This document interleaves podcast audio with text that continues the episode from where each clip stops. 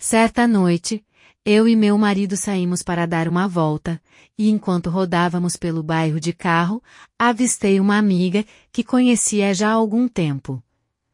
Nunca fomos íntimas. Mas nesse dia eu já tinha bebido um pouco, e quando ela entrou no carro, e meu marido desceu para comprar cigarros, eu já fui logo dizendo, vamos para minha casa, que hoje eu quero muita sacanagem.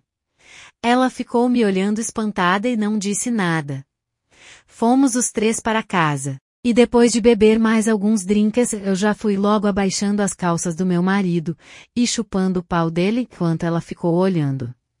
Ela não sabia o que fazer, então eu tirei as suas calças e calcinha e enfiei a língua na buceta dela. Enquanto isso meu marido já estava me chupando e a buceta dela era tão gostosa que gozei muito na boca do maridão.